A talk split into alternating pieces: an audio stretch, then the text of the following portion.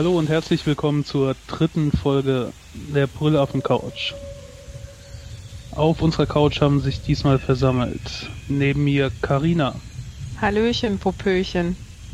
Ey, das ist mein Spruch. ja, Connor ist auch da. Ja, moin moin. Der Markus ist auch da. Schönen guten Tag und natürlich auch der Spritti.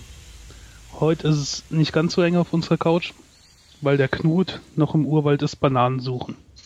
Fangen wir mal an.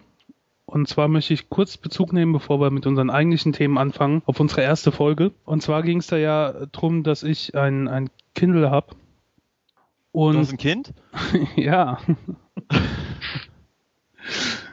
Wie heißt es denn? Karl Gustav. Ah, Grüße. so hießen auch die Queech Boys von den. Echt? Ich, das weiß ich, glaub, ich gar nicht mehr. Von Hallo Spencer? Ja. Hieß nicht einer so? Ne, ist egal. Naja, Hallo Spencer ist ein Thema für eine andere Sendung. okay, echt schlimm. weiter von deinem Kind. Zwei Minuten und wir schweifen schon ab. Ähm, Muss auch mal sein. Und zwar wurden heute vorgestellt in den USA äh, äh, neue Amazon-Dinger. Und zwar erstmal ein Tablet, mit dem sie ein bisschen das iPad angreifen wollen. Das Tablet Fire ist günstiger als das iPad. Heißt sogar Kindle Fire. Wow. Hm. Na, hat wohl jemand besser gelesen als ich. Nein, ich, ich wollte das nur mal einwerfen. Connor haben wir abgewürgt. Was wolltest du, Connor? Nee, ich wollte wissen. Der Name ist ein bisschen makaber. kind on Fire? ja. Ähm, aber gut. Entschuldigt unsere Albernheit äh, zur Erklärung. Wir hatten im Vorgespräch eben massenhaft Songverhörer ähm, uns angehört gegenseitig. Äh, vorgespielt auf YouTube, so Sachen wie den Schnitzelwagen und äh, naja, so Kram wie Agathe Power, kennt er ja bestimmt, aber das hat uns in eine etwas äh, ähm, alberne albern, genau, das war das Wort. Ich wollte sagen schwachsinnig, aber es äh, Stimmung versetzt. So, also genau, dieses, dieses Fire-Ding gibt's jetzt von Amazon oder bald, aber zumindest wohl nur in den USA vorerst hat ein paar weniger Funktionen als so andere Tablets haben. Es gibt zum Beispiel keine Kamera, kein Mikrofon, ähm, hat nur WLAN, also man kann jetzt nicht mit einem Mobilfunkvertrag unterwegs online gehen, sondern man braucht irgendein WLAN-Netz. Ist dafür aber auch leichter. Und so wie ich das verstehe, also von den ersten Nachrichten, soll es wohl hauptsächlich dazu dienen, die ganzen Amazon-Angebote dann zum Teil zu nutzen. Also die MP3s, die man in den USA da schon in der Cloud wohl haben kann von Amazon und die Filme, die Amazon verleiht. Naja, mal gucken, ob das auch irgendwann hierher kommt. Aber es gibt auch neue Kindle-Versionen. Und zwar ein billiges Kindle. Das hat keine Tastatur mehr. Hat nur noch äh, vier oder fünf Tasten zu bedienen.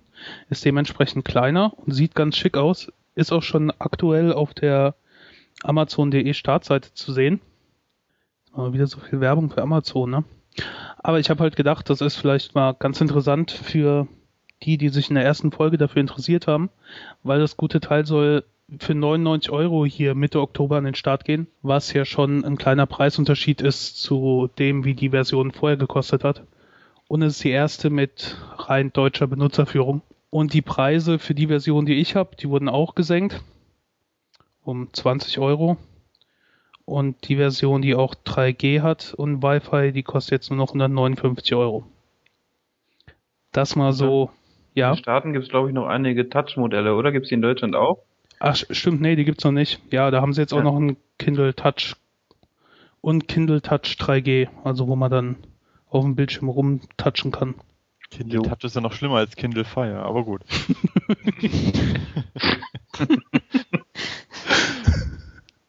Genug Schleichwerbung für Amazon. Das ist nur ein kleiner Informationsservice von uns für euch. Mal gucken, ob der Rest irgendwann auch nach Deutschland kommt. Bis jetzt gibt es halt nur dieses billig ähm, oder günstige Kindle. Fangen wir an mit der Internetsucht. Jetzt auch endlich mal. Okay. Ähm, ja, ist ein ernstes Thema, muss man ja eigentlich sagen. Jupp. Es gibt ja in Deutschland 560.000 Internetsüchtige laut Internet und laut Internet. Laut, Internet. ja. laut, laut, laut, laut vielen aktuellen Seiten. Studie. Genau. Ja, genau. So eine ganz aktuelle Studie, die meint, dass es wohl irgendwie 560.000 Internetsüchtige gibt und äh, zwei Millionen in, also in Deutschland und äh, zwei Millionen, die äh, kurz davor sind, internetsüchtig zu werden. Amerikanische Wissenschaftler haben festgestellt. Jedenfalls wird man heute mal irgendwie so in der Runde besprechen, was für uns eigentlich Internetsucht bedeutet, ob wir uns selber in der Rolle sehen, also ob wir uns selber als internetsüchtig irgendwie betrachten oder ob wir Internetsüchtige kennen. Wie sieht denn das bei euch so aus? Also, ähm, da ich mich selbst auch als Internet-Junkie bezeichne, müsste man eigentlich daraus schließen, dass ich auch süchtig bin. Ähm, aber du siehst ja. es nicht negativ, oder? Nee, also irgendwie kommt mir das nicht negativ vor, weil dafür mache ich andere Sachen nicht, die weitaus schlimmer sind. Schlimmer sind. Also ich schaue zum Beispiel nicht so viel fern. Da finde ich im Internet kann ich mich wesentlich äh, in, sinnvoller beschäftigen. Mhm.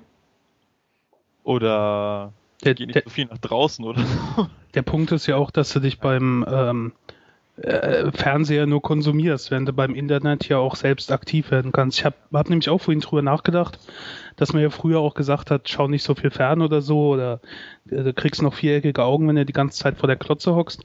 Das ist ja auch ein Unterschied, wenn du da die ganze Zeit vom Fernseher sitzt, da machst du ja nichts. Du guckst nur und nimmst alles wahr. Während du im Internet bist, dann in der Regel bist du ja auch aktiv. Weil du selbst irgendwas suchst, schreibst, beiträgst, findest, liest und so. Das finde ich auch schon mal ein ja, es fördert die. Irgendwo, sorry, gelesen, dass wohl Internet eher so ein Lean Forward, also auf dem Stuhl Lean Forward Medium ist und äh, ein TV dann halt Lean Backwards, also zum nur konsumieren. Finde ich auch mal interessant so, diese Bezeichnung. Ja. Carina? Ja. Wolltest du was sagen? Ja. ich wollte sagen, dass das Internet die eigentlich mehr die Allgemeinbildung fördert, weil man irgendwie, also ich meine, durchs, durchs Fernsehen natürlich auch, aber ich finde, durchs Internet ähm, liest, man das dabei noch und ähm, kann das dann besser verinnerlichen, als wenn man sich nur blöd und stumpf im Fernsehen anguckt und was man liest, das oder ist es eigentlich so, dass was man liest, dass man das eher verinnerlicht als das, was man hört oder sieht oder ist glaub, es andersrum? Typ, typabhängig auch. Je nachdem, ja, welcher Lerntyp du bist. Ja, ja. Im Idealfall nimmst du es natürlich auf mehrere Weise auf. Ne? Also wenn du was siehst und hörst und liest oder äh, wenn du selber irgendwie was durchdenkst, dann ist es natürlich besser, als wenn du einfach nur hinguckst und einen Film ablaufen lässt. Ja. Oder wenn du dir nur was anhörst. Wenn es nicht gerade der Brüllaffen-Couch-Podcast ist. Ähm, ja, also ich weiß nicht, so, so die Studie, ich, nehme das jetzt nicht so ernst, muss ich ganz ehrlich sagen. Ähm, so ein bisschen muss man vielleicht sehen, okay, man, man sollte nicht nur, nur noch im Internet abhängen, man sollte auch sagen, okay, ich mache die Kiste mal aus und äh, ähm, gehe mal nach draußen, gehe mal mit irgendwie Freunden aus oder so, aber ich das, normalerweise macht das ja jeder. Also das finde ich zum Beispiel bei Spielen wie World of Warcraft oder so die Suchtgefahr wesentlich schlimmer wo man dann auch immer gezwungen ist, zu einer bestimmten Zeit irgendwie online zu sein, aber gut, das führt jetzt zu weit. Ähm, ja. Dieses vor der Tür ist doch völlig überbewertet. Dieses naja, draußen. Ich habe da zwar mal von gehört, von meinen Eltern und Großeltern, aber ich glaube nicht so an dieses draußen. Ich hatte ernsthaft mal einen Kumpel, dem musste ich sagen, also draußen schneit so seit zwei Tagen. er hatte das Haus, der im Keller gewohnt. der hat das Haus nicht verlassen. Da habe ich ihn irgendwie per Instant Messenger kontaktiert und gesagt, ja, hier krass Schnee und so. Und er meinte, welcher Schnee? er war schon ziemlich hardcore. Kennt ihr denn Leute, die absolut das Gegenteil davon sind, die überhaupt keinen PC haben und ähm, noch nicht mal eine E-Mail-Adresse oder sowas? Also ich kenne nur meine Eltern oder ältere Leute, aber so im jüngeren Semester kenne ich eigentlich keinen, der keine E-Mail oder keinen PC oder irgendwie Internetzugang mehr hat. Das ist irgendwie. Ne, kenne ich auch nicht. Aber ich kenne wohl welche, die absolut gar kein Social Media Profil haben oder so. Ja. Also die nur Der ihre E-Mail-Adresse haben und ähm, sonst halt null aktiv sind und auch im Internet nur konsumieren und eigentlich nicht selbst beitragen sozusagen. Ja, die ja, kenne ich auch. Durchaus mal was nachgucken oder so, wenn sie was wissen wollen. Ähm, aber sonst irgendwie nicht. Ich, ich habe kürzlich so ein internetfremdes Exemplar gesichtet. Mhm. Der hält das Internet für überbewertet und hat eh keine Zukunft. Also er hat wirklich äh, keine E-Mail-Adresse oder sowas. Nix. Heftig. Auch keinen kein Internetzugang. Also er hat schon Internetzugang, den nutzt er aber nur, um mit der äh, äh Konsole online zu gehen. Also um hier, zu was weiß ich, ich weiß gar nicht, wie oder Playstation oder irgend sowas da. Und wie ja. alt ist derjenige? Ähm, Mitte 30, wenn ich mich jetzt nicht vertue. Ich für mich selber finde es nachteilig, wenn, wenn man, also wenn ich kein Internet hätte, weil ich schon alles im Internet mache. Ich gehe ähm, ich mache zum Beispiel Online-Banking im Internet und es ist auch so, dass ich überhaupt nicht mehr großartig telefoniere oder irgendwie SMS schreibe ich überhaupt nicht mehr, gar nicht mehr. Da schreibe ich eher eine E-Mail, als irgendwen anzurufen und ich weiß nicht, ob das schon zur Internetsucht zählt, keine Ahnung. Also das ist aber auch irgendwie eine unterschiedliche Art der Kommunikation, finde ich. Wenn man jemanden anruft, irgendwie bekommt man da schon zwischenmenschlich meiner Meinung nach auch viel mehr mit, so diese ja, Smileys und so in einer E-Mail, die machen vielleicht nicht so viel aus, oder? Als jetzt ein persönliches Gespräch am Telefon. Ja, so, so wichtige Sachen, die sofort passieren müssen, die, die mache ich natürlich per Telefon. Aber ich meine jetzt so, was weiß ich, so, hallo Larifari, wie geht's dir? Bla bla bla, wollen wir uns ja, nächste Woche mal treffen? Und das schreibe ich lieber eine E-Mail als eine SMS, als das ist mir irgendwie, weiß ich nicht. Es kostet nichts und macht für mich mehr Sinn, wenn man mehr schreiben kann und ja, ich finde auch irgendwie ist die Hemmschwelle der Kontaktaufnahme auch viel geringer. Das finde ich eigentlich ganz positiv, dass man da jemanden vielleicht, den man schon länger nicht mehr gesehen hat, aber sag ich mal, eher nicht anrufen würde, ähm, dann vielleicht mal per Facebook oder weiß ich nicht, andere ähm, Social Networks oder so einfach eine Nachricht zukommen lässt, was man vielleicht früher nicht gemacht hätte. Mhm. Kennt ihr denn welche, die so richtig internetsüchtig sind? Die den ganzen Tag, was weiß ich, auf Facebook rumhängen oder was weiß ich, um ja. irgendwelchen Spielen oder so. Die, die Frage ist ja auch, wie das überhaupt definiert wird. Ich habe nur, nur die Überschrift und den, den ersten Absatz von so einem Artikel über diesen Bericht gelesen. Und dann habe ich mir gedacht, ach nee, das äh, habe ich mir schon geahnt, was dann da noch so folgt drin. Habe keine Lust drauf gehabt zu lesen. Konnte ja nicht ahnen, dass das hier zum Thema gemacht wird.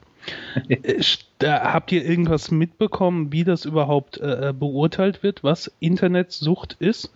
Weil zum Beispiel, was Connor ja angesprochen hat mit ähm, Dingsbums hier, wie heißt das mit dem Online-Krieg? WoW?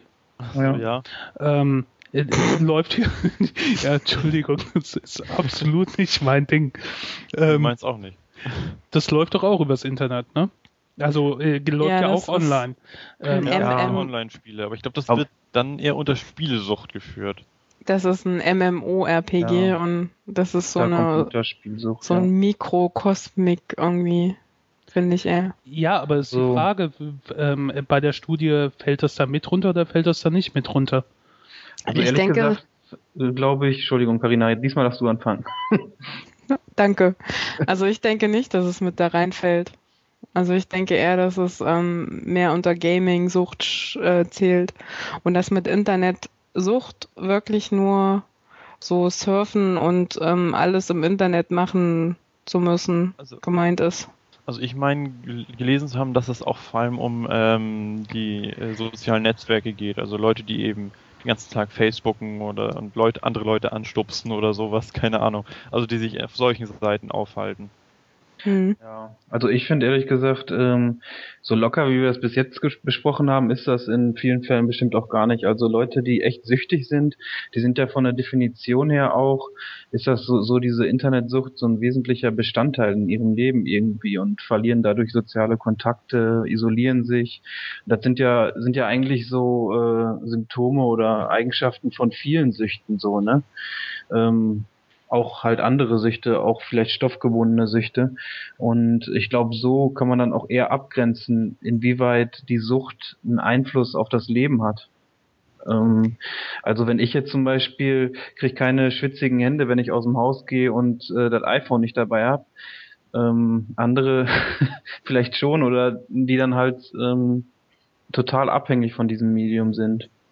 Ja, ich denke auch da, man muss den Vergleich schon irgendwie zu anderen äh, ja, Süchten ziehen, ähm, dass das irgendwie so ein, so, so ein unkontrollierbares Verlangen danach ist, irgendwie ins Internet zu gehen und seine E-Mails nachzugucken oder dass man einfach nicht einfach mal loslassen kann davon. Dass man irgendwie permanent seinen, seinen Zugang braucht, äh, um das irgendwie und das nicht äh, kontrollieren und, oder abschalten kann. Ich glaube, das ist ein ganz wesentlicher Bestandteil davon. Ja viele nehmen das ja nicht so ernst, weil, weil ähm, durch die sozialen Netzwerke hat man ja trotzdem noch Kontakt mit Personen. Ich denke mal, dass das dadurch irgendwie verharmlost wird, dass man so die soziale Ader verliert oder irgendwie sowas, dass man da gar nicht aus das Gefühl hat, dass man überhaupt in die in der Sucht drinne steckt. Aber man muss ja auch irgendwie die Vorteile sehen. Also zum Beispiel für irgendjemand, der auf dem Land wohnt, irgendwo draußen, kaum Leute in seinem Alter in der Nähe und er muss ewig mit dem Bus zur Schule fahren oder so, bis er da welche trifft. Und der hat jetzt bestimmte Vorliebe zum Beispiel für Metal-Musik. Und da gibt's halt keine Sau da, mit der er sich drüber unterhalten könnte. Du dann gibt mir gerade die ganze Zeit, das weißt du, ne?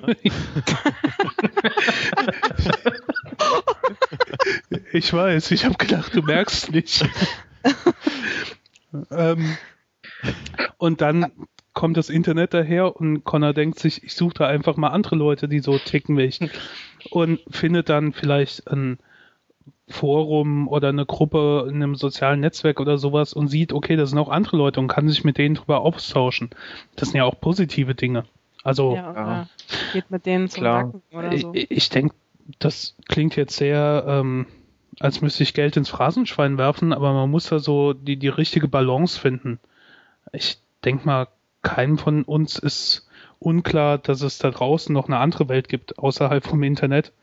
Und ich komme auch mal damit klar, wenn ich äh, keinen kein Internetzugang habe oder nicht ständig meine Mails abrufe. Ich finde es ehrlich gesagt sogar auch manchmal ganz angenehm. Ich war kürzlich mal drei Tage weg und habe äh, einmal am Tag geguckt, ob irgendeine Mail kam und das war's sonst nix. Und das ist irgendwie auch mal ganz schon ungewohnt ja. irgendwie. Man ist das gar nicht mehr so gewohnt, aber. Also ich finde mit dem Ausmaß, inwieweit man jetzt das Internet konsumiert oder auch die Stundenanzahl vielleicht ist auch ein wichtiges Kriterium. Es gibt ja auch so andere Süchte. Ich glaube, Internetsucht zählt auch so zur Verhaltenssucht äh, wo es zum Beispiel auch eine Lesesucht gibt. Natürlich ist es für viele sinnvoll, wenn man liest und sich weiterbildet oder auch vielleicht Romane liest und das ist ja eigentlich auch in der Gesellschaft richtig positiv angesehen, aber wenn man dann halt äh, 16 Stunden am Tag Romane liest, dann ist das vielleicht schon wieder eine andere Sache. Ja. Vielleicht, vielleicht noch eine Sache ähm, zur, als Möglichkeit zur Selbstkontrolle. Ähm, erstens sollte man mal irgendwie überprüfen, ob man halt noch seine Offline-Kontakte hat. Also irgendwie Freunde aus der Nachbarschaft oder aus der Schulzeit oder so, mit denen man auch irgendwie mal was unternimmt. Und zweitens, das habe ich vor ein paar Jahren mal gemacht, da habe ich jede Woche einen internetfreien Tag gemacht. Da habe ich den, habe ich gesagt einfach, okay, Freitag heißt, ist jetzt für mich der Netzfreitag. Und ähm, da kein Follow Friday. Ja, so, so sozusagen. ähm, äh, und da gehe ich einfach nicht ins, nicht ins Internet. Ich habe gesagt, okay, donnerstags, wenn ab dem Zeitpunkt, wo ich ins Bett gehe und dann am Freitag, äh, wo ich ins Bett gehe. Die Zeit dazwischen gehe ich nicht ins Internet und kontrolliere auch nichts und und so weiter. Und das äh, probiere ich einfach mal aus. Und ich denke, wenn man wenn man irgendwie das problemlos schafft, dann ist man eigentlich noch nicht so weit, dass man irgendwie abhängig ist. Wenn man aber allerdings sagt, nee, ich muss unbedingt doch irgendwie gucken, dann sollte man vielleicht mal ein bisschen hinterfragen, ob es nicht vielleicht doch ein bisschen zu übertrieben ist, wie man das macht. Ja, und es gibt ja sicherlich auch irgendwie Fälle, wo jemand acht bis zehn Stunden am Tag vorm Internet sitzt, das aber einfach beruflich macht, dass er irgendwie haben zwar ein schlechtes Image mittlerweile, SEO-Leute oder Blogger, professionelle. Yeah, ich bin auch im Online. Online-Marketing. nee, ich Und bin Community Manager. ja, siehst du, also du bist da auch tagtäglich mit konfrontiert und trotzdem genau. würdest du dich vielleicht nicht als süchtig bezeichnen, sondern einfach, weil das irgendwie eine konstruktive oder eine produktive Tätigkeit ist, so, ne? Ja, ich, ich bin ja von meinem Beruf abhängig und somit würde ich das nicht als Sucht bezeichnen. Ja. ja, aber auch wenn du selbstständig wärst, sag ich mal, dann ist es ja trotzdem in einer gewissen Hinsicht oder auf jeden Fall eine sinnvolle Tätigkeit, die irgendwie zu deinem Lebensunterhalt beiträgt. Ja, natürlich, na sicher. Ja. Also ich habe noch zwei Punkte. Einmal habe ich gerade so nebenbei den Artikel jetzt mal überflogen, ähm, wo es drum ging um diesen diesen Bericht diese Befragung wurde beauftragt vom Gesundheitsministerium und äh, in dem Artikel stand dann auch drin, dass halt auch noch gar nicht klar ist, also was man als Online-Sucht bezeichnet oder nicht bezeichnet oder dass man, äh, wenn man das auch so sieht, durchaus auch eine Fernsehsucht diagnostizieren könnte und so weiter. Also sind sich die Forscher wohl selbst noch so uneins. Fakt ist, denke ich mal einfach, das ist der andere Punkt, dass das äh, Internet einfach immer mehr in unserem Leben ist. Also wenn ich überlege, wie das bei mir angefangen hat mit, mit ins Internet gehen, ähm, damals musstest du noch äh, pro Minute online bezahlen und bist über irgendeinen so Anbieter wie AOL oder CompuServe oder sowas online gegangen.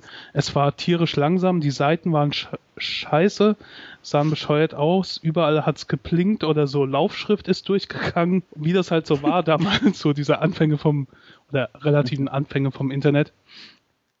Und ähm, da warst du halt nicht so oft online. Also da hat kaum jemand E-Mail gehabt, soziale Netzwerke gab es nicht. Natürlich gab es auch keinen Grund, so lange online zu sein. Wenn ich jetzt gucke, wie das Internet sich entwickelt hat, nach, ich weiß nicht, vielleicht 15, 14, 13 Jahren irgendwie so, da, da gibt's halt viel mehr Gründe, online zu gehen. Also ich meine, wenn du jetzt in eine Stadt gehst, irgendwo in einer fremder Stadt bist und suchst irgendwas, äh, dann kannst du natürlich irgendjemand da ansprechen und fragen oder du holst einfach dein Handy raus und tippst dann ein äh, Kaffeebude statt so und so. Und dann kriegst du das angezeigt und kannst du sogar noch von deinem Handy dich dann dahin navigieren lassen. So Sachen halt. Also mittlerweile ist das Internet halt so weit, dass es in unserem Alltag so integriert ist, dass man ähm, das halt auch ständig nutzt oder teilweise so ein bisschen davon abhängig auch ist. Ja, also wenn es danach geht, ist man ja eigentlich die ganze Wachzeit online. Also die ganzen Apps, die man so bei sich hat oder auch SMS-Alternativen wie WhatsApp oder so. Theoretisch ist man ja die ganze Zeit online. Aber wie viel man jetzt tatsächlich auf den Bildschirm guckt und da Sachen macht, und welche Sachen man auch macht, das ist vielleicht noch so die entscheidende Frage dann. Nee, der, der Punkt, den ich meinte, ist halt nur, es ist einfach mittlerweile leichter, oft online zu sein oder, ja, stimmt, ähm, ja. oder halt interessanter allein vom Angebot her äh, online zu sein. Mittlerweile gibt's Flatrates mit einer unglaublichen Geschwindigkeit, wo du halt früher mit so einem externen Modem nie dran geglaubt hast. Also der Reiz, jetzt mehr online zu sein, ist natürlich äh, gewachsen. Ja. Das ist, ja, was mir auch noch ja. Ich würde sagen, oder umgekehrt, es, es wäre blöd, das nicht zu nutzen. Ja. Ähm, was, was mir noch ganz stark aufgefallen ist, äh, zum Beispiel hier in München ist es so, ähm, dass man zum Beispiel auch, wenn man überhaupt nicht irgendwie die Absicht hat, im Internet zu sein und einfach nur über die Straße geht, ähm, sieht man an einem Café, woran man vorbeiläuft, zum Beispiel Facebook-Like, so einen ganz großen Daumen hoch. Und dann wird man ja eigentlich auch, wenn man gar nicht gerade irgendwie ans Internet denkt, ans Internet erinnert. Also ist es ja auch schon, weiß ich nicht, beides so verknüpft. Ähm, also das Internetleben und das reale Leben ohne Internet, dass das, das ist ja schon irgendwie das eine mit dem anderen gar nicht mehr so geht. Also das, ich glaube, das macht das auch so ein bisschen schwierig, wenn man jetzt wirklich internetsüchtig sein sollte, von dieser Sucht loszukommen. Weil bei den äh, anderen, zum Beispiel stoffgebundenen Süchten, ist halt ja auch so, wenn du jetzt nach ähm, Kokain süchtig bist, dann ist halt das Ziel, komplett abstinent von Kokain zu sein. Aber wenn man alkoholsüchtig ist, dann ist das Ziel, kein Alkohol mehr zu trinken, aber man muss halt noch trinken. Und Alkohol gibt's in jedem Laden sozusagen und man wird immer wieder damit konfrontiert. Und ich denke mal, so ähnlich ist das auch, was du gesagt hast, dass man halt immer wieder damit konfrontiert wird. Und wenn man da halt so eine Affinität dazu hat und auch irgendwie leicht gefährdet ja. ist, das äh, zu missbrauchen, dass man dann auch äh, schnell in so einen Teufelskreis wiederkommt. Der Punkt ist halt auch, äh, die, die, wir sind ja jetzt so eine Generation, die die Anfänge vom Internet miterlebt hat, aber auch weiß, wie es so war, als es noch nicht alles im Internet gab und ähm, du nicht für, wenn du wissen wolltest, wie irgendwas gemacht äh, wird, auf YouTube gegangen bist und ein Video gesucht hat, wo dir das irgendjemand erklärt hat, sondern du hast ja jemand gesucht, der Ahnung davon hat oder du hast dir das irgendwo angelesen oder sonst was. Also das, das sehe ich halt auch so ein bisschen, dass jetzt so die Generationen, die heranwachsen, das halt nicht mehr wissen. Die wissen, okay, ich google das einfach im Internet und dann weiß ich, wie was passiert oder wie ich was mache oder sonst irgendwas. Das geht natürlich auch so ein bisschen verloren. Also das ja. äh, überspitzt gesagt, was ich eben so angesprochen habe als Beispiel, die äh, kommen in einer fremden Stadt an, suchen irgendwas und ihr Handy hat kein Netz und dann sind sie aufgeschmissen und kommen nicht auf die Idee, irgendjemand einfach mal zu fragen. Also ich meine, natürlich überspitzt gesagt, aber so ein bisschen wird es ja oder ist es ja teilweise schon. Ja. Was, was ich mir immer denke, ist auch, ähm, wie, wie wäre ich heute als Schüler mit Internet? Da würde ich nur Einsen kriegen, glaube ich. Ey. Der Wahnsinn, was du online ja. alles an Referaten oder sonst irgendwie raussuchen könntest.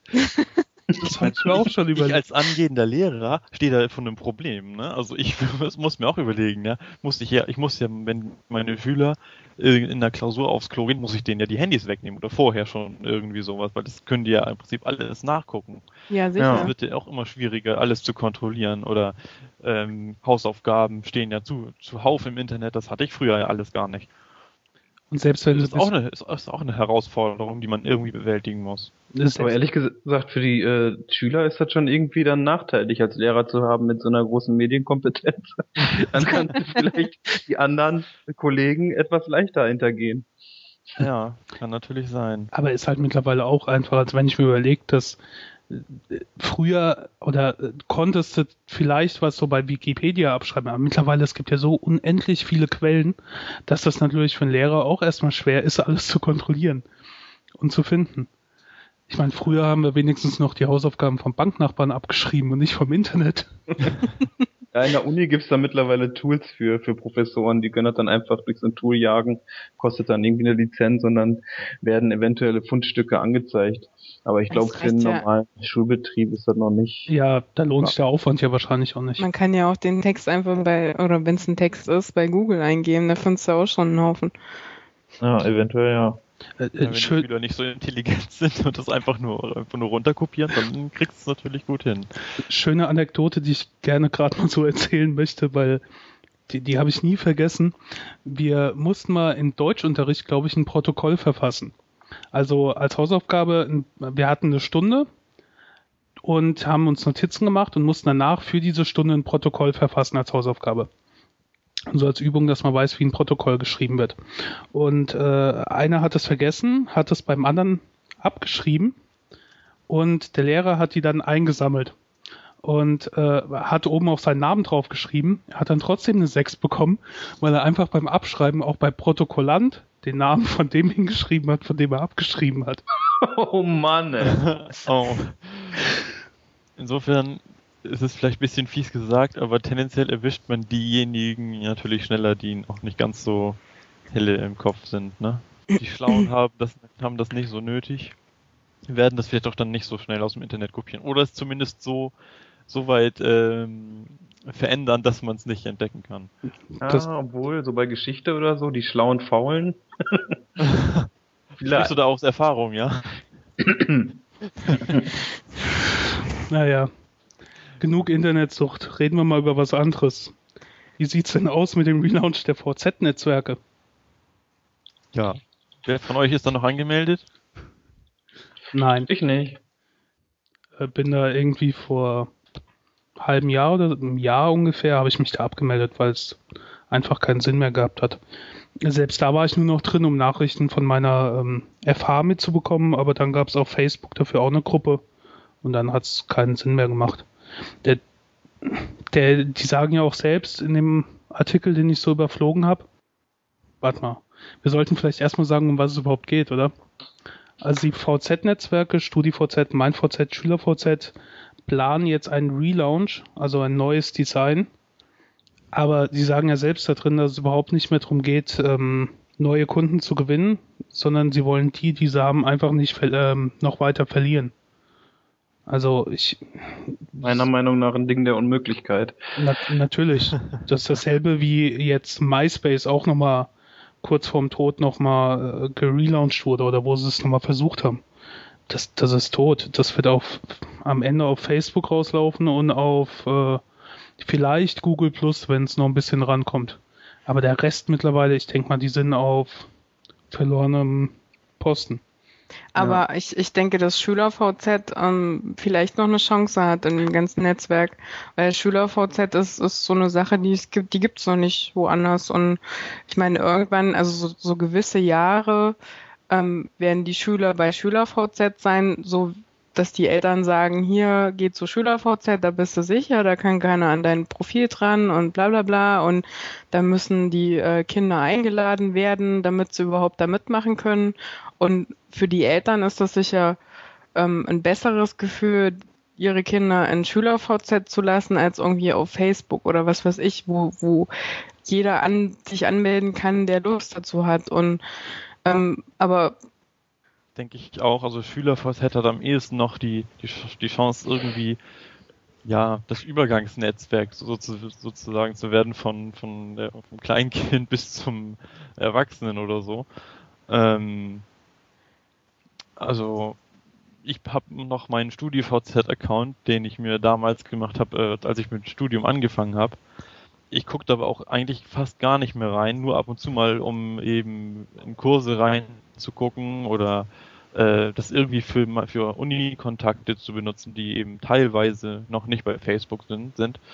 Und ähm, so bestimmte Gruppen von, von den äh, Fakultäten, also unser, unsere klassische Altertumskunde und, die, und die, das historische Seminar, wir haben äh, eigene Facebook, äh, nee, StudiVZ-Gruppen, da gucke ich ab und zu mal rein, aber ich mache das auch nur noch äh, so lange mit, bis ich mit meinem Studium durch bin. Dann ist das erste, was ich mache, meinen StudiVZ-Account löschen. Definitiv. Weiß ich nicht.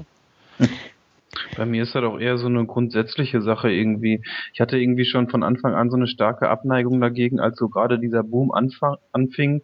Facebook gab es natürlich schon, aber nur in Englisch. Ich glaube, deswegen ähm, wäre es vielleicht anders gewesen. Gäb's, hätte es Facebook zu der Zeit schon in der deutschen Version gegeben, wäre das Ganze vielleicht auch anders ausgegangen. Aber ähm, intern wurde ja angeblich auch ähm, StudiVZ Fakebook genannt. Also irgendwie ist das mal in den Quellcode rausgekommen oder so. Und irgendwie habe ich so grundsätzlich so sträubt sich bei mir alles, wenn ich so höre, dass Leute Konzepte abschauen. Jetzt äh, mag ich Facebook auch nicht besonders, aber einfach dieses kopieren, ähm, auch wenn es so um junge Startups geht, wo dann irgendwelche Leute eine Idee klauen, die viel Kohle haben und von jungen engagierten Leuten da einfach äh, eine, Idee, eine Idee abzocken. Irgendwie, ähm, ja, also finde ich das irgendwie eine Unverschämtheit und deswegen hatte ich irgendwie schon von Anfang an irgendwie so, ein, so eine Abneigung gegen StudiVZ.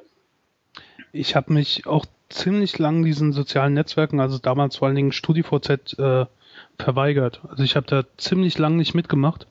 Ja. Ähm, einfach, weil mir das zu blöd war. Dann irgendwann habe ich mich bei allen angemeldet. Also wirklich Strategie.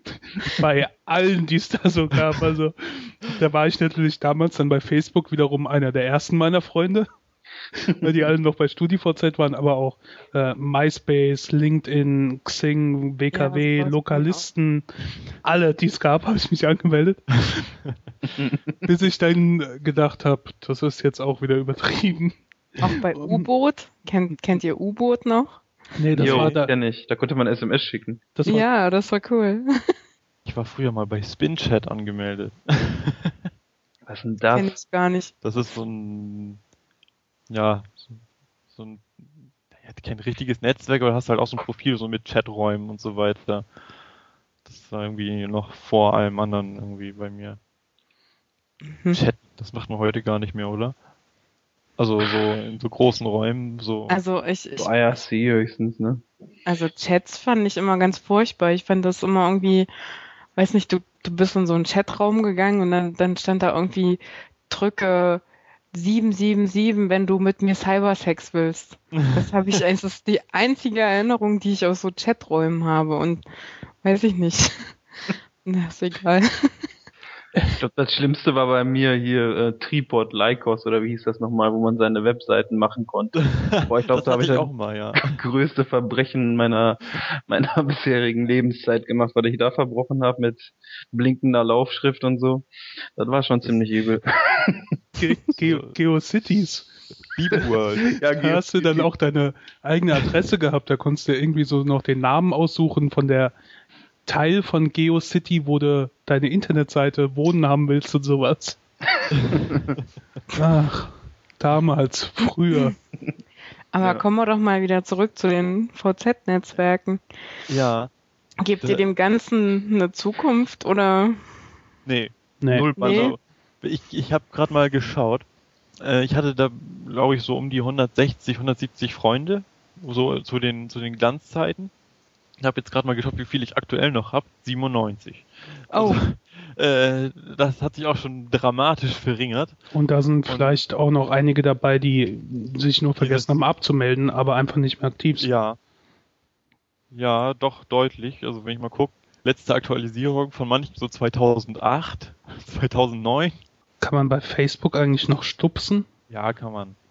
Neuerdings ist man, glaube ich, sogar benachrichtigt, wenn man das, wenn, wenn man angestupst wird. Taucht das auch in der eigenen Timeline auf? Also sehen andere, wenn ich jemanden stupse? Nee, nee, nee, nee. Das, das, das siehst nur du selbst. okay. Dann kann ich ja jetzt mal ein paar Leute stupsen. Ja, mach das mal. Jetzt werde ich aber müde von eurem Geschwafel. Was? Echt? Ja. Sollen denn die Hörer erst denken? Tja. Ja, ich bin auch. Wir sind alle irgendwie müde, oder? Also nee, zumindest nicht. nicht? Nee. Aber ich glaube, Spritti ist müde. Oh Gott. Entschuldigung, ich, ich habe eben viel zu lang gebraucht, um deine natürlich perfekte Überleitung äh, zu erkennen. Ich habe eben gedacht, was erzählt die denn, dass sie jetzt müde ist? Das weitermachen. Aber, aber es war ja eigentlich so die Überleitung, dass äh, ich du erwähnt habe. mir heute irgendwie alle Überleitungen, oder? Es, es, tut mir leid. Ich weiß noch gar nicht, wie ich das jemals wieder gut machen kann. Du mal nochmal mit mir auf eine Kreuzfahrt. so. Euch beide auf die einsame Insel. ja. Ja. Auf, auf nee, Tr Tr Tristan. Tristan da Kuna. Jetzt haben wir die Aufnahme eh schon halb versaut. Also Müdigkeit, genau. Das war eigentlich die perfekte Überleitung von Carina äh, zum nächsten Thema. Und zwar hatte ich mal so erwähnt, dass ich so ein bisschen Twitter und Social Media müde bin. Das hat schon damit angefangen, dass ich mich bei den ganzen sozialen Netzwerken, wo ich angemeldet war, auch wieder abgemeldet habe. Bis auf zwei Stück. Und dann habe ich letztens meinen Blog mal überarbeitet, weil ich gedacht habe, wenn jetzt äh, Leute über unseren Podcast da vielleicht hinfinden, äh, muss ich vielleicht mal ein bisschen aktualisieren, weil der doch sehr eingestaubt war.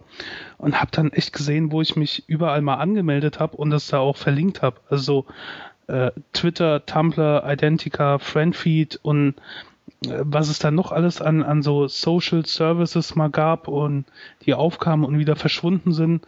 Und das ist mir aufgefallen, ich, ich nutze das zum Großteil gar nicht mehr. Also selbst Twitter nicht mehr. Ich habe, äh, mir fehlte auch nichts. Also ich habe so eine unglaubliche Müdigkeit. Ich mache das ab und zu auf und dann denke ich mir, ja gut, kann ich eigentlich auch wieder zumachen. Irgendwie ist der Reiz im Moment für mich total verloren. Und wenn ich mir dann überlege, wie ich so vor eins, zwei Jahren äh, wo ich Twitter praktisch ständig auf hatte und auch ähm, auf dem Handy immer nachgeguckt habe, wenn ich unterwegs war mit einer App. Und das ist mittlerweile gar nicht mehr so. Also ich habe da mein Twitter-Verhalten total verändert. Erstmal hatte ich diese ganzen teilweise Alltagstwitterer nicht mehr verfolgt, die halt äh, da reingeschrieben haben, was auch bei StudiVZ in den Laberkasten da geschrieben haben. Hm. ähm, weil ich das einfach so uninteressant fand. Und dann habe ich diese Favestar-Twitterer äh, eine Weile verfolgt, also die, was ja eigentlich eine schöne Kunst ist, in 140 Zeichen irgendwie versuchen, möglichst guten Witz oder sowas zu machen. Aber das wird auch irgendwann langweilig. Und jetzt nutze ich das kaum noch. Also total selten ich weiß nicht mal, wo Trans liegt, aber mir ist das alles so über. Also auch so andere Angebote. Ich weiß nicht. Wie ist es bei euch so? Nutzt ihr alles noch voller Begeisterung? Weil da gibt es so Dienste, die, wo ihr kein Interesse mehr drin habt oder kein, keine Lust mehr habt. Also bei mir ist das ziemlich ähnlich im Moment, aber das liegt vielleicht auch so ein bisschen, äh, was sonst so in meinem Leben passiert und so, dass ich ähm, da eventuell auch nicht mehr so ähm, den Fokus drauf gelegt habe.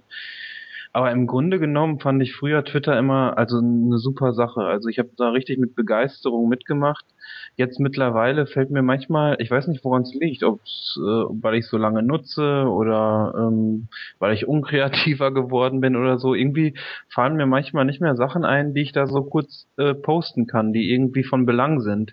Vielleicht ist das auch so wie bei deiner Einstellung so Spritti, ähm, dass so viele persönliche Sachen einfach irgendwie am Anfang war das halt so hip, sozusagen, okay, ich bin hier gerade ähm, an der Tankstelle und kaufe mir ein Eis oder so, total belanglose Sachen zu schreiben.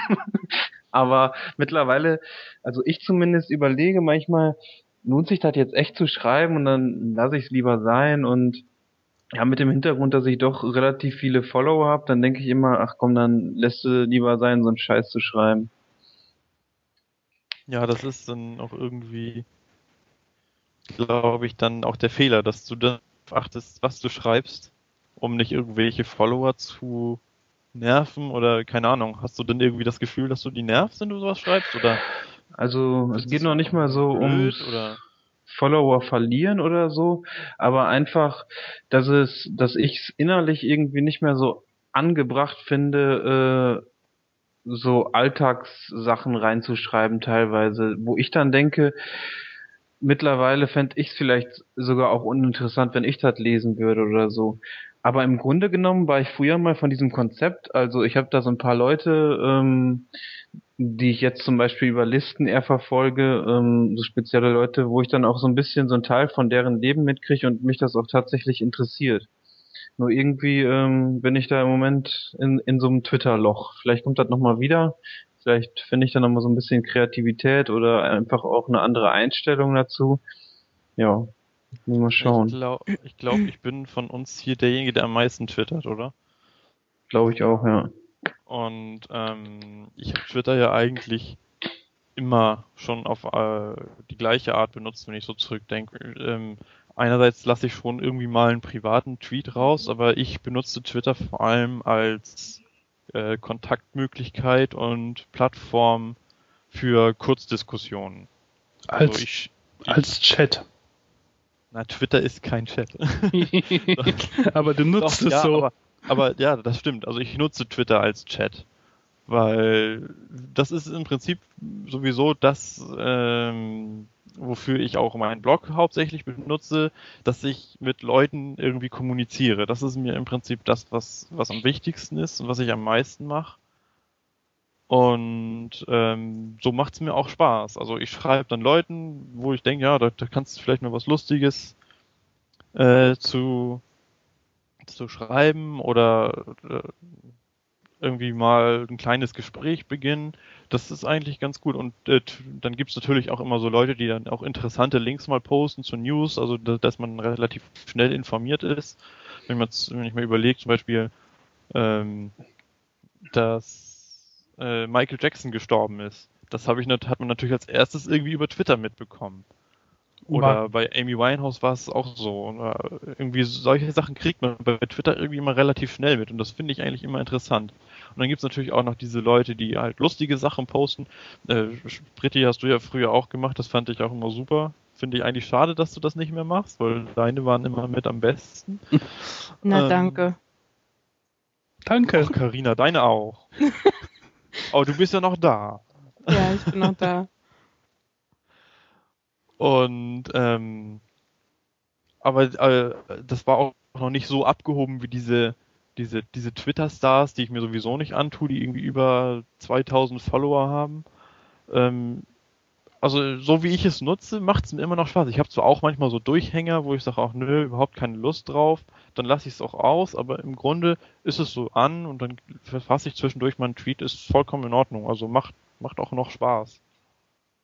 Ja, so bei, wie bei Connor ist es bei mir auch. Also bei mir ist es hauptsächlich so, dass ich ähm, so ein paar Leuten folge, die so mehr auf die witzige Schiene dann so Tweets verfassen und gar nicht so viel aus ihrem Leben preisgeben. Dann habe ich auch welche dabei, die hauptsächlich irgendwelche ähm, News reinstellen, sei es übers iPhone oder irgendwelche Internetsachen oder sogar über ähm, allgemeine Themen oder was weiß ich, halt breit gefächert und ähm, auch Leute, die mehr so auf der privaten Schiene und also ich, ich finde, so ein Mix aus allen Themen ist, ist viel interessanter, als wenn man nur irgendwelchen bestimmten Leuten folgt. Und ich habe mir das auch abgewöhnt. Ich habe dann mal eine Weile ähm, nur Leute drin gehabt, die nur so auf Biegen und Brechen irgendwelche lustigen Tweets verfasst haben. Und es ist mir dann irgendwann auf den Keks gegangen, weil es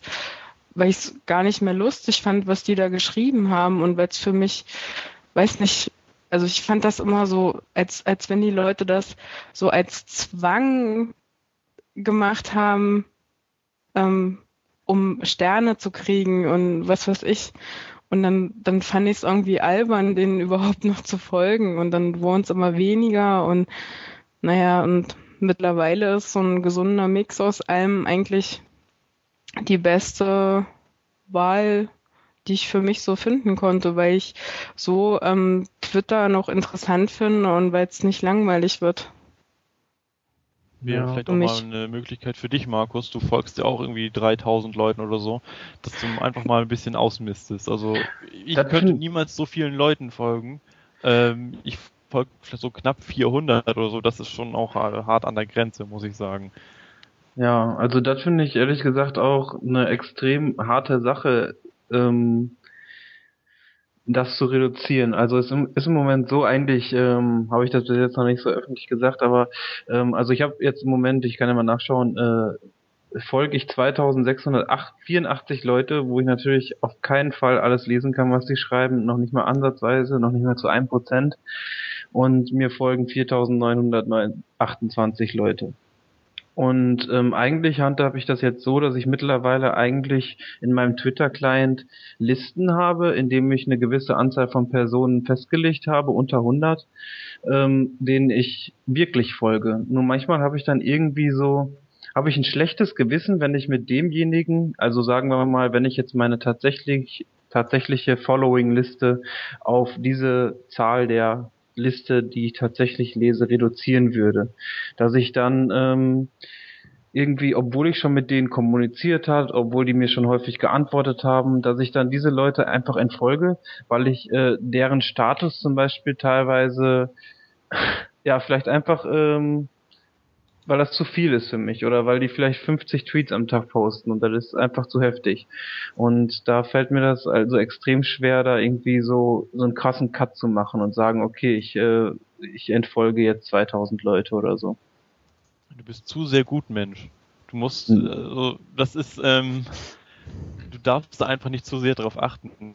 Also, Leute sollten sich da auch nicht von persönlich irgendwie angegriffen fühlen, wenn man äh, denen entfolgt. Ich habe das zwar auch schon mal gehabt, da habe mhm. ich jemanden entfolgt und dann kam, äh, wieso hast du mich entfolgt? Und dann habe ich aber auch klar, äh, klipp und klar zurückgeschrieben, weil ich das nicht mehr lesen wollte oder nicht mehr lesen konnte oder weil du Sachen geschrieben hast, die mich nicht interessiert haben.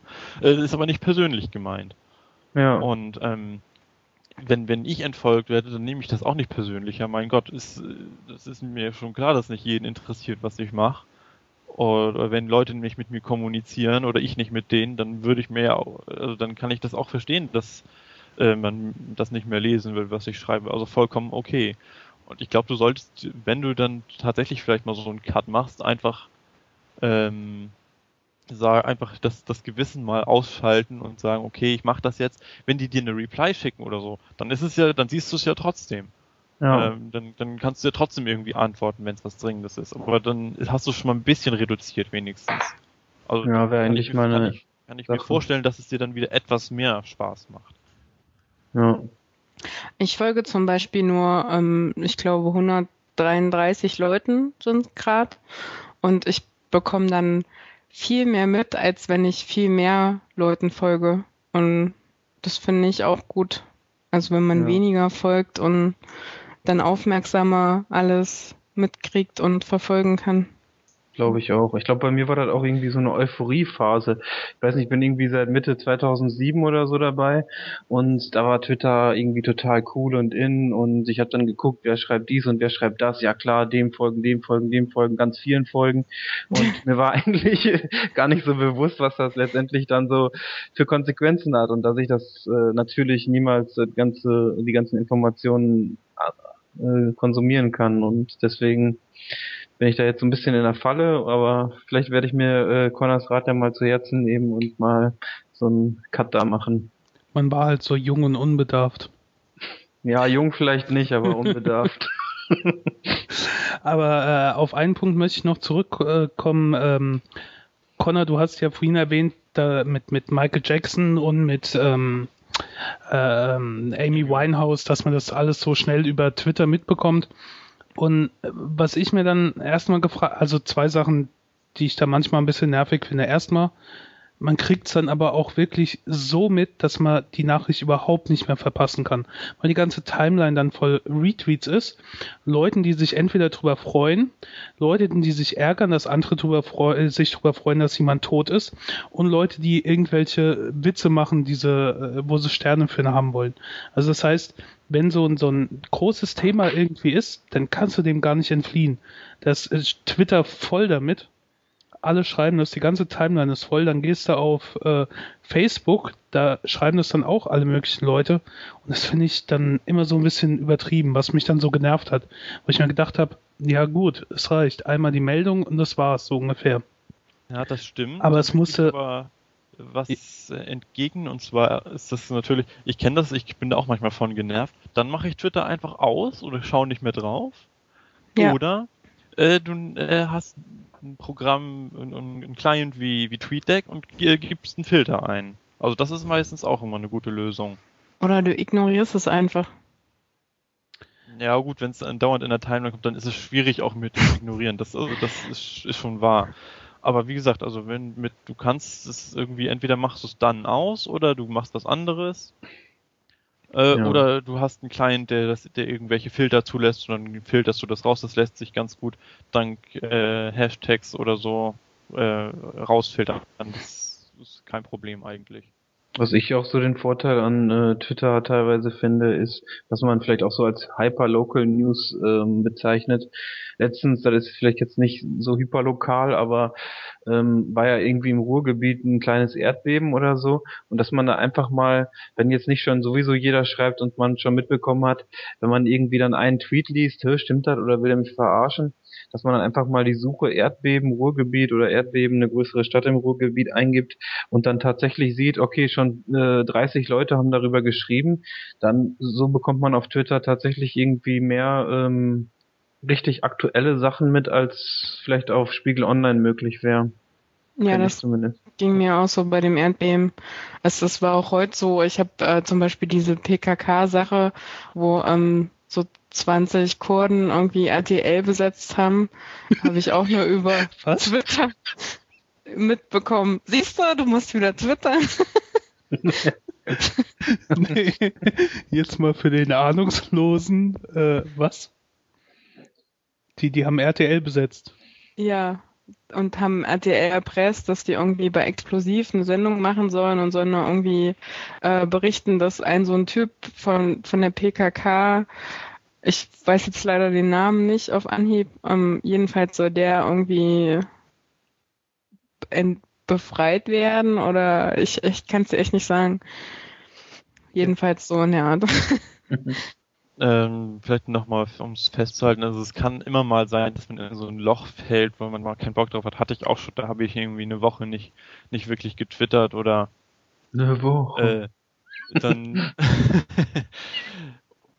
auch, auch im Blog hatte ich das schon, dass ich dann in einem Monat, das war mein schlechtester Monat, irgendwie, da hatte ich irgendwie nur sieben Blogposts, sonst habe ich irgendwie 30 oder 40. Ähm, das, das, hat man einfach mal, aber oft kommt man da auch irgendwie, kommt es irgendwie von ganz allein wieder. Ich weiß es nicht. Also ja. Spritti, vielleicht hast du ja doch irgendwann mal wieder Bock mal zu twittern. Hm, mal gucken, ja, ja. Trinkst ist ja auch. Käppchen und dann wirst du nicht mehr so müde sein. Ist ja auch bei meinem Blog so, seit ich halt noch für andere schreibe, habe ich meinen Blog irgendwie auch so ein bisschen ruhen lassen, weil ich einfach keine Lust mehr drauf hatte. Aber vielleicht kommt das irgendwann mal wieder. Mal gucken. Gut, jetzt ist es auch schon spät mit unserer Aufnahme. nee. auch, nee, auch richtig müde. Doch, ist schon nach 10, Zeit fürs Bett. Affen müssen, äh, müssen viel schlafen. ne? Nach 10 ist es schon und wir sind nicht nur Social Media müde, sondern auch richtig müde. Wollen uns aber noch ganz herzlich bei euch allen bedanken, die ihr schon unsere Facebook Fanpage äh, facebook.com slash brüllaffencouch äh, geliked habt, die bei uns äh, auf brüllaffencouch.de äh, Kommentare hinterlassen haben. Natürlich äh, euch allen, die ihr den Podcast anhört und abonniert habt, bedanken und äh, würden dann sagen, in ungefähr einer Woche, vielleicht zwei, mal sehen, wie wir Zeit haben, hört ihr uns dann bald wieder und wünschen euch noch eine schöne Woche. Esst schön Bananen, sie sind gesund. Und wir schieben unsere Couch wieder zurück in den Dschungel. Bis zum nächsten Mal. Tschüss. Ciao. Tschüss. Ab, ab in die Outtakes. Wir zensieren ja nicht. Bei uns wird ja nichts rausgeschnitten. Wir produzieren. Niemals. Nur äh, als kleine Aufklärung für die Hörer. Wir produzieren danach immer noch so ein paar Quatschsequenzen, die wir dann durcheinander würfeln und als Outtakes verkaufen. Aber rausgeschnitten wird hier nie was. Hallo. Hallo. Hi. Hallo. Das war's mit der Aufnahme. Wir sehen uns dann nächste Woche wieder, ne? Tschüss. Tschüss. Man muss ja nicht immer so lang machen. Nee.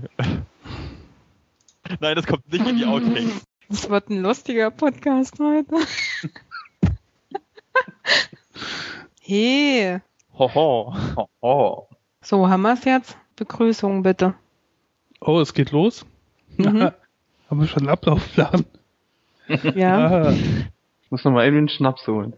Ich hoffe, das ist okay, wenn ich deinen Namen ein bisschen norddeutsch ausspreche und nur Spriddy sage. Grüße. Grüße? Ja, mach ja. ich.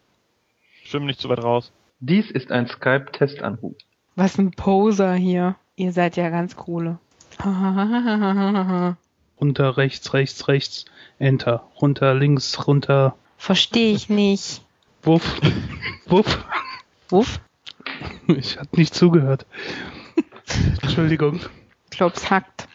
Stumm. Bin ich auch stumm? Hallo? Spritti! Nein. Spritti! Ja! Bin mal kurz weg. Sagen sie alle und dann kommen sie nicht wieder. Du bist auch bald an der Reihe. Warum? Connor ist ja finnisch und bedeutet Schurke. Oh. Einmal die Woche kommt ein Versorgungsschiff und äh, wenn die See zu stark ist, dann kommt halt keins. Ja, dann kannst du ja den Blödsinn noch rausschneiden und dann. Dein Witz hm? fehlt noch.